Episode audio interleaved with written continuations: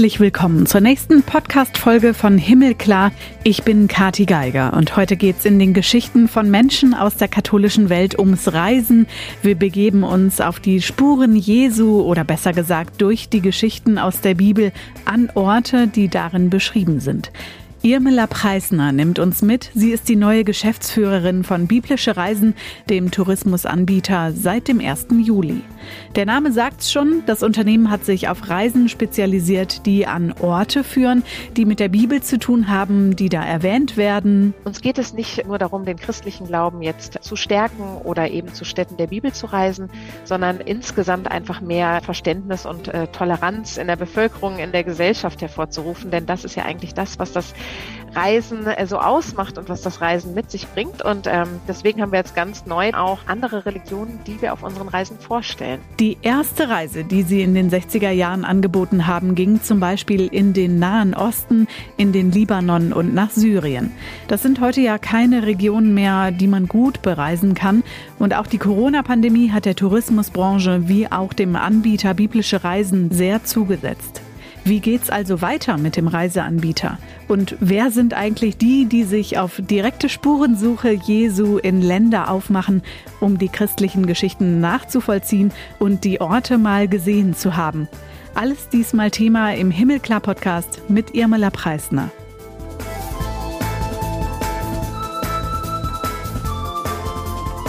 Hallo nach Stuttgart also. Hallo, ich freue mich sehr hier zu sein. Zu Gast ist heute Irmela Preisner, die neue Chefin von Biblische Reisen. Sie haben auf vier Kontinenten gelebt und gearbeitet und über 60 Länder bereist. Wieso? Was gibt Ihnen das so viel, unterwegs zu sein, nicht an einem festen Ort Ihr Leben zu leben? Ja, ich hatte irgendwie schon äh, früh das Interesse daran, andere Länder und Kulturen kennenzulernen und hatte auch das Glück, dass ich damals mit meinen Eltern immer schon viel gereist bin. Damals noch war man viel mit dem Auto unterwegs. Wir sind dann mal nach Frankreich gefahren ähm, oder nach Österreich und auch sogar mal bis nach Spanien runter, erinnere ich mich noch. Da war ich dann mal ganz fasziniert von den unterschiedlichen Menschen, auf die man da trifft. Äh, auf einmal sprechen alle eine andere Sprache und das Essen ist ein bisschen anders und äh, das hat mich dann schon früh fasziniert. Daher habe ich dann schon in der Schule, gab es dann die Möglichkeit oder kam dann auf, eventuell mal ein Austauschjahr zu machen, noch in der Schulzeit. Und ähm, da musste ich dann zwar erst meine Eltern so ein bisschen überzeugen. Das hat dann aber gut funktioniert und so bin ich schon mit äh, ja 15 Jahren, ich wurde dann 16, bin ich ein Jahr in die USA gegangen und habe dort bei einer Gastfamilie in Kentucky gewohnt. Das war dann so meine erste Erfahrung. Die Corona-Pandemie hat auch Sie natürlich dann ein wenig eingesperrt und Reisen war nicht möglich. Wie war das für Sie in den zwei, drei Jahren? Ja, ich, ähm, es war natürlich eine große Veränderung, denn ich bin immer sehr viel gereist. Ähm, Sie haben es gerade auch schon gesagt, ich war mittlerweile sogar in über 75 Ländern, glaube ich schon. Ist schon wieder ein bisschen was passiert. Und deswegen war es natürlich ein komisches Gefühl, nicht reisen zu können. Auf der anderen Seite habe ich aber eine unglaubliche Dankbarkeit verspürt, denn ich bin ja schon so viel gereist und ich hatte mir im Grunde meine allergrößten Reiseträume und Wünsche zu dem Zeitpunkt auch erfüllt und habe immer wieder zurückgeschaut auf meine Entscheidung und habe gedacht, ach super, ähm, toll, dass ich schon so viel gemacht habe, dass ich so viel gesehen habe, dass ich jetzt dann vielleicht weniger Geld auf dem Konto habe, aber mehr äh, auf meinem Erfahrungskonto und mir meine größten Wünsche schon erfüllt hatte. Und ähm, daher ähm, konnte ich da relativ entspannt eigentlich in der Corona-Zeit auf diese Reisen zurückblicken. Vermisst hat man es ja irgendwie in der Zeit dann trotzdem. Und viele ja. ihrer Reiseziele ähm, haben tatsächlich auch was Religiöses in irgendeiner Weise. Ne? Hat das was mit ihrem Glauben auch zu tun, dass sie gerne reisen und diese Ziele entdecken? Also für mich persönlich ja, auf jeden Fall. Ähm, ich finde, das ist ein ganz, also Religion an sich ist ja immer ein ganz wichtiger Teil jeder Kultur. Und ähm, so hatte ich eben das Glück, da auch schon ganz tiefe Einblicke zu gewinnen in die verschiedenen Religionen. Also bei meiner Gastfamilie in den USA war ich auch ähm, regelmäßig zweimal die Woche in der Kirche. Die waren in einer Freikirche, habe da mal so eine ganz andere Art von Gottesdienst erlebt. Ähm, in den USA ist es ja mit anderem Gesang, mit modernerer Musik Also da waren jetzt äh, neuere Gebäude, keine alten Kirchenorgeln. Ähm, es war ganz viel auch so im ähm, Hobbybereich über Kirchen organisiert, spannenderweise. Unsere Kirche hatte zum Beispiel ein Basketballteam. Da gab es eine Kirchenbasketballliga, die dann gegeneinander gespielt hat. Äh, das fand ich sehr spannend und habe auch in meinen anderen Stationen da immer viel miterleben können. Also ich war zum Beispiel auch in Indonesien für äh, sechseinhalb Jahre. Das ist ja das größte muslimische Land der Welt und habe in der Zeit natürlich auch ähm, viele Moslems kennengelernt und äh, die waren auch immer alle sehr offen, einen so ein bisschen einzuladen, ein bisschen auch was von ihrer Religion und Kultur zu teilen, vielleicht mal zu besonderen Festtagen einzuladen oder eben äh, zum Fastenbrechen während des Ramadan. Und ähm, ja, so konnte ich da immer schon viele Einblicke gewinnen und habe oft dann eben auch meine Reisen ähm, ein bisschen danach ausgerichtet, äh, was kann ich an der Kultur, was kann ich da lernen, was kann ich da sehen, gibt es vielleicht Tempel zu besichtigen. Ähm, das ist ja auch mal so eine ganz äh, lebendige Form der Religion, äh, das dann zu beobachten. Und ja, deswegen war ich auch viel in Asien unterwegs und habe mir dann auch Länder wie jetzt Japan zum Beispiel angeschaut oder Indonesien und ähm, da dann auch viel mitnehmen können über eben die verschiedenen Religionen. Und das ist ja auch irgendwie der Bezug ähm, zu Ihrem jetzigen Job. Sie sind in dieser Nische des Tourismus gelandet. Der kirchliche Bezug ist da hin zum Reisen. Sie sind seit Sommer Chefin von Biblische Reisen in einer Zeit von Konflikten, häufig genau in den Ländern, in die Sie die Reisen anbieten. Dann kommen auch noch die Kirchenaustritte dazu. Das heißt, viele Menschen fühlen sich gar nicht mehr so der Kirche zugehörig und würden vielleicht solche religiösen Reisen in Anspruch nehmen. Die Inflation, deutlich gestiegene Preise, Preise. Die Corona-Pandemie hat ja die Tourismusbranche insgesamt sehr beunruhigt. Da haben Sie sich schon was vorgenommen. Ja, das stimmt. Das ist jetzt ein spannender Zeitpunkt, äh, so im Grunde nach Corona wieder einzusteigen. Also insgesamt war das natürlich ein harter Schlag für die ganze Branche. Also wir hatten ja im Grunde ein Berufsverbot. Ähm, die meisten Reiseveranstalter sind auch in die Kurzarbeit gegangen, viele zu 50 Prozent, äh, viele auch zu 100 Prozent.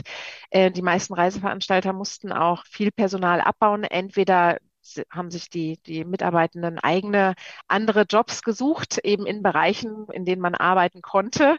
Ähm, und ja, so gab es natürlich wirklich äh, große ja, Umwälzungen in der Tourismusbranche. Jetzt geht's ja Gott sei Dank ähm, wieder so ein bisschen aufwärts. Die Zahlen steigen, die Reiselust steigt wieder. Man muss natürlich aber auch noch im Kopf behalten, dass die ganzen Beschränkungen ja erst auch Anfang diesen Jahres langsam abgebaut wurden. Also es war ja immer noch so, dass man über den Winter auch Masken getragen hat in öffentlichen Verkehrsmitteln. Also das ist alles gar nicht so lange her. Und bei der Form des Reisens, die wir auch ähm, machen, da dauert es oft ein bisschen, bis das alles wieder in den mhm. Schwung kommt. Ähm, wir bieten Gruppenreisen an, wo man zubuchen kann. Das heißt, wenn ich jetzt ein oder zwei Personen bin und ich möchte gerne mit einer Gruppe ein Land erleben, dann kann ich da einfach äh, mich einbuchen. Unser Hauptgeschäft sind aber Gemeindereisen im Grunde, also maßgeschneiderte Gruppenreisen für schon bestehende Gruppen. Und die haben eben oft so ein bisschen mehr Vorlauf. Und ähm, deswegen ist es so, dass jetzt wir dieses Jahr uns eher eher noch so ein bisschen erholen. Wir haben wieder ein Wachstum, aber noch kein starkes Wachstum. Wir sehen aber jetzt, dass die Anfragen fürs nächste Jahr stark steigen. Denn Sie haben es ja schon gesagt, also es werden Kirchengemeinden zusammengelegt, unsere früheren Ansprechpartner, die Pastoren vielleicht oder auch ähm, die, die Leiter der Kirchenchöre, mit denen wir sonst gesprochen haben, die dann mit ihren Gruppen ähm, Reisen unternommen haben, gerade auch nach Israel, nach Jordanien.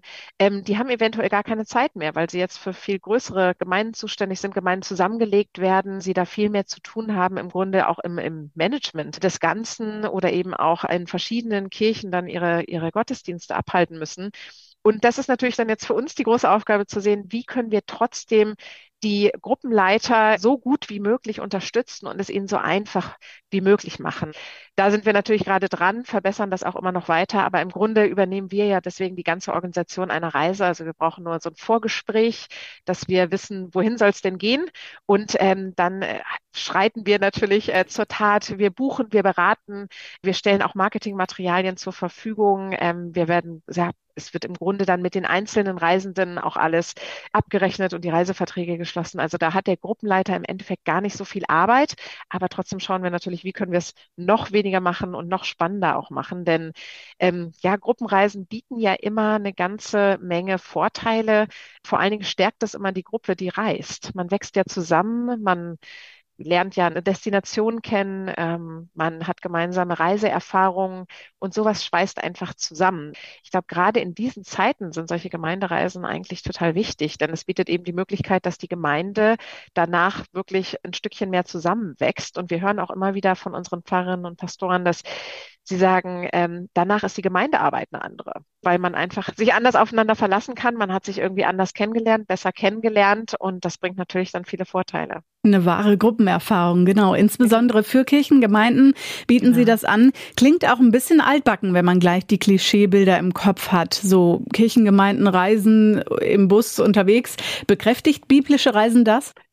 Ähm, ja, das hören wir öfter mit dem ein bisschen alte Backen. Ich glaube, ähm, beim Namen geht's ja schon los, biblische Reisen, aber ich finde den eigentlich spannend und ich finde den toll, weil man weiß eigentlich genau, worum es geht. Und man weiß äh, genau, worauf wir uns spezialisiert haben und wo unsere Stärke liegt.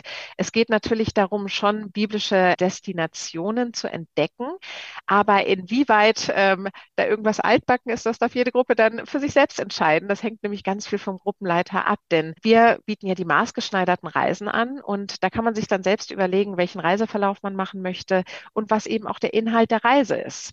Ähm, ist es vielleicht mehr kulturhistorisch? Das bietet sich natürlich gerade auch im Gebieten der, der Bibel an, in Israel, äh, in Jordanien, in der Türkei, in Ägypten.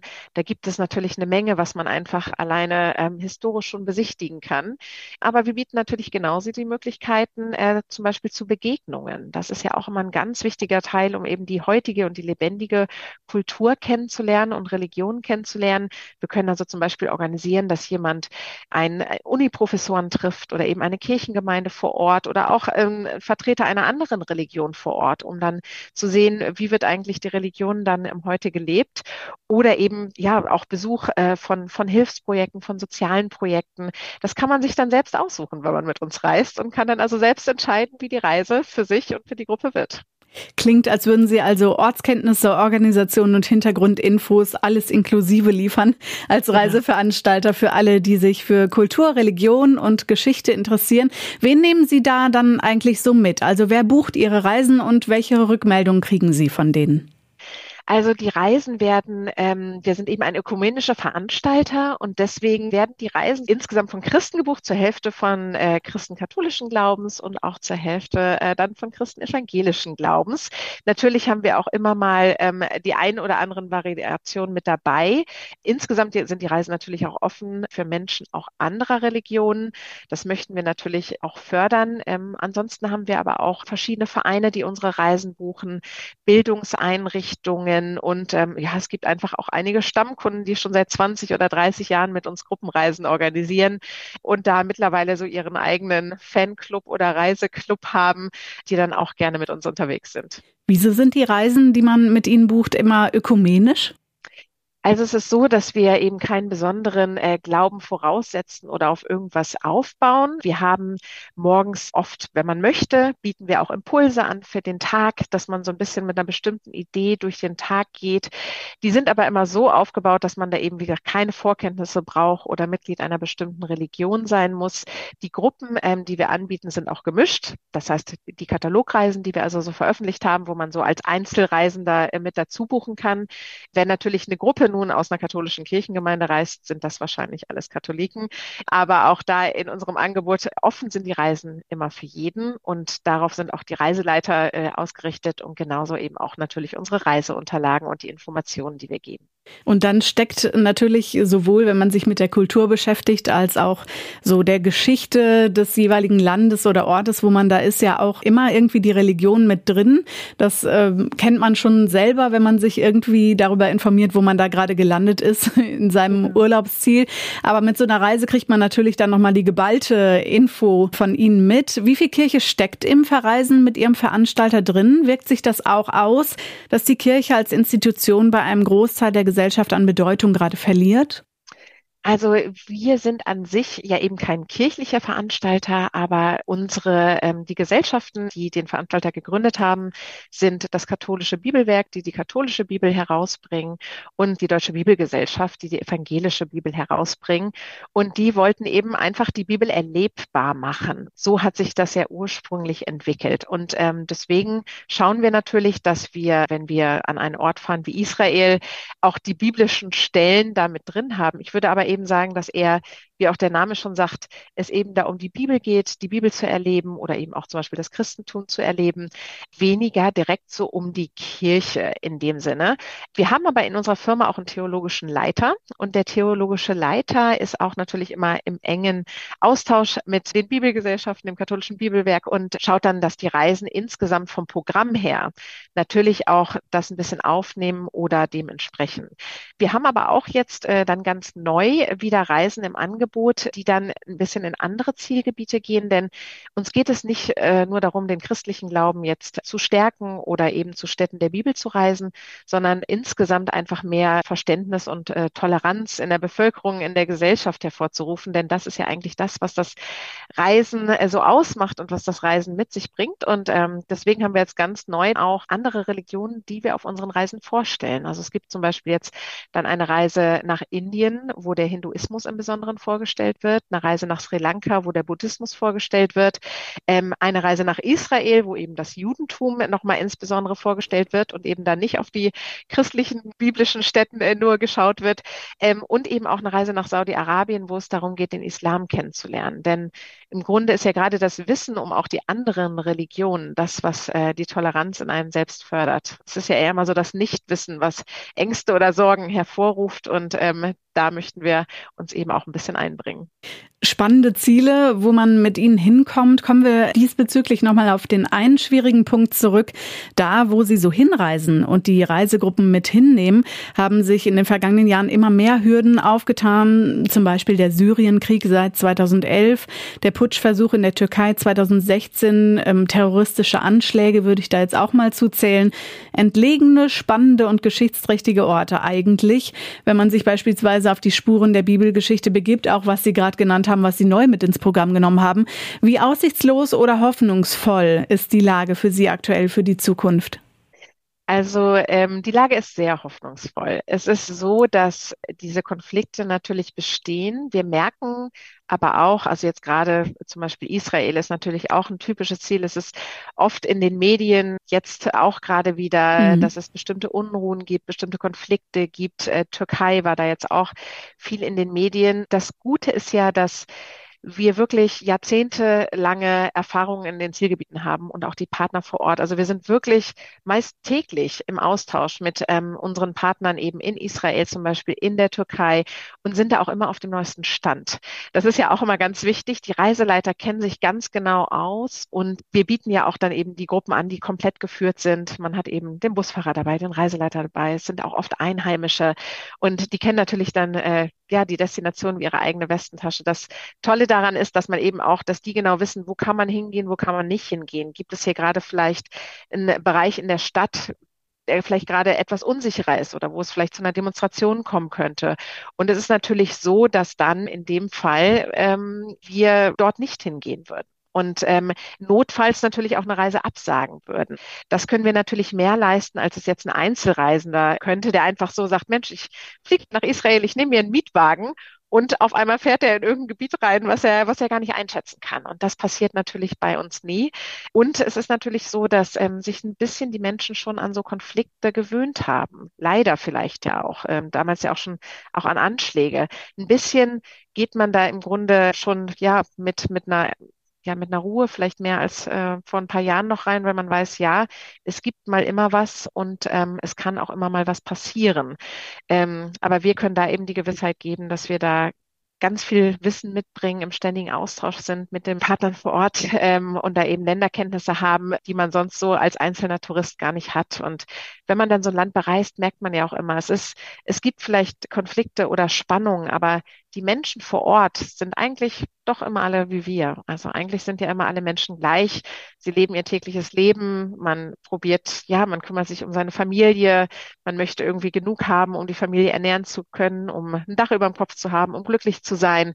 Und das ist eigentlich sowas, was man vor Ort erlebt. Deswegen ist auch Reisen wichtig, auch ähm, in Zielgebiete, wo es vielleicht gerade ähm, bestimmte Konflikte gibt. Denn die Menschen, die sind ja trotzdem noch da. Und es ist ja auch immer nicht ein ganzes Land, was einen bestimmten, eine politische Richtung oder einen bestimmten Machthaber unterstützt. Es ist ja eben oft die Hälfte oder weniger und dann gibt es noch die andere Hälfte und ähm, die freut sich meist sehr, dann ja Besucher in ihrem Land begrüßen zu dürfen.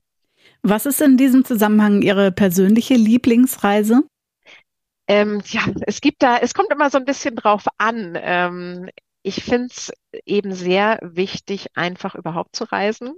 Und ähm, ja, meine Lieblingsreisen gingen in ganz verschiedene äh, Bereiche. Also ich finde sowas, was wirklich so den historischen Bereich angeht, ähm, finde ich da eben ja den Nahen Osten wahnsinnig spannend, muss ich sagen.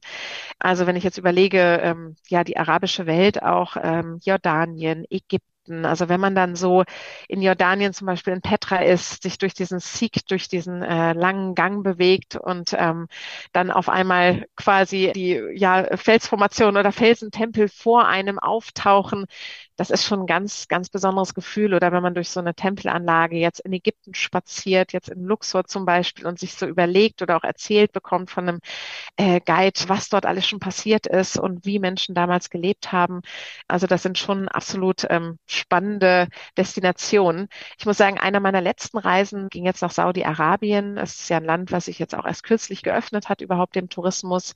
Und ähm, da hatte ich das Glück, dann auch in Medina zu stehen und auch an der heiligen Moschee des Propheten Propheten und dort auch die religiöse Stimmung aufzusaugen. Also man darf jetzt nicht äh, in die Moschee rein, man darf aber draußen stehen und ein bisschen zuschauen und sieht einen riesigen Hof, kann dann auch so ein bisschen ja durch den Zaun äh, schauen und es gibt da eine grüne Kuppel, wo der Prophet begraben liegt, sagt man da das eben auch so mitzunehmen, aufzusaugen, da sind Pilger aus der ganzen Welt, die ja dort die Orte besuchen. Das ist schon wahnsinnig spannend und beeindruckend, sowas äh, zu erleben für mich, ja. Wenn man so viel unterwegs ist wie Sie und sich ja auch mit diesen verschiedenen Ländern viel beschäftigt tagtäglich, kriegt man auch alle Konflikte und Krisen ja jedes Mal hautnah mit. Was bringt Ihnen persönlich denn momentan Hoffnung? Also ja, mir bringt eigentlich am meisten Hoffnung, äh, dass ja dadurch, dass das Reisen wieder möglich ist, ähm, wie ich ja auch schon gesagt habe, ist es auch wieder möglich, die eigenen Erkenntnisse über die Welt äh, zu bereichern, eigene Erfahrungen zu machen.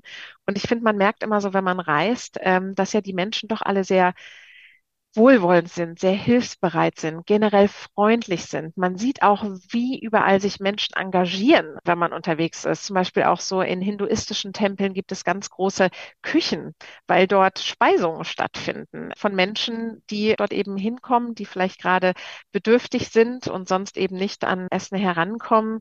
Und ich finde, gerade dann merkt man immer so, wie viele Menschen eigentlich engagiert sind weltweit, wie viele Menschen offen sind weltweit und eigentlich eine friedliche Zukunft Zukunft anstreben und darauf aus sind, auch andere Menschen anderer Kulturen kennenzulernen, willkommen zu heißen, einen Teil ihres Lebens, ihrer Kultur zu teilen. Das stimmt mich immer so ganz hoffnungsvoll und, und dass wir es eigentlich so ein bisschen selbst in der Hand haben. Wir können reisen und wenn man offen und mit einem Lächeln in jegliche Situation geht, dann bekommt man das ganz oft zurück und diese Gewissheit, selbst das auch mitgestalten zu können, in der Hand zu haben, das gibt mir immer ganz viel Hoffnung. Vielen Dank, Frau Preisner. Dankeschön.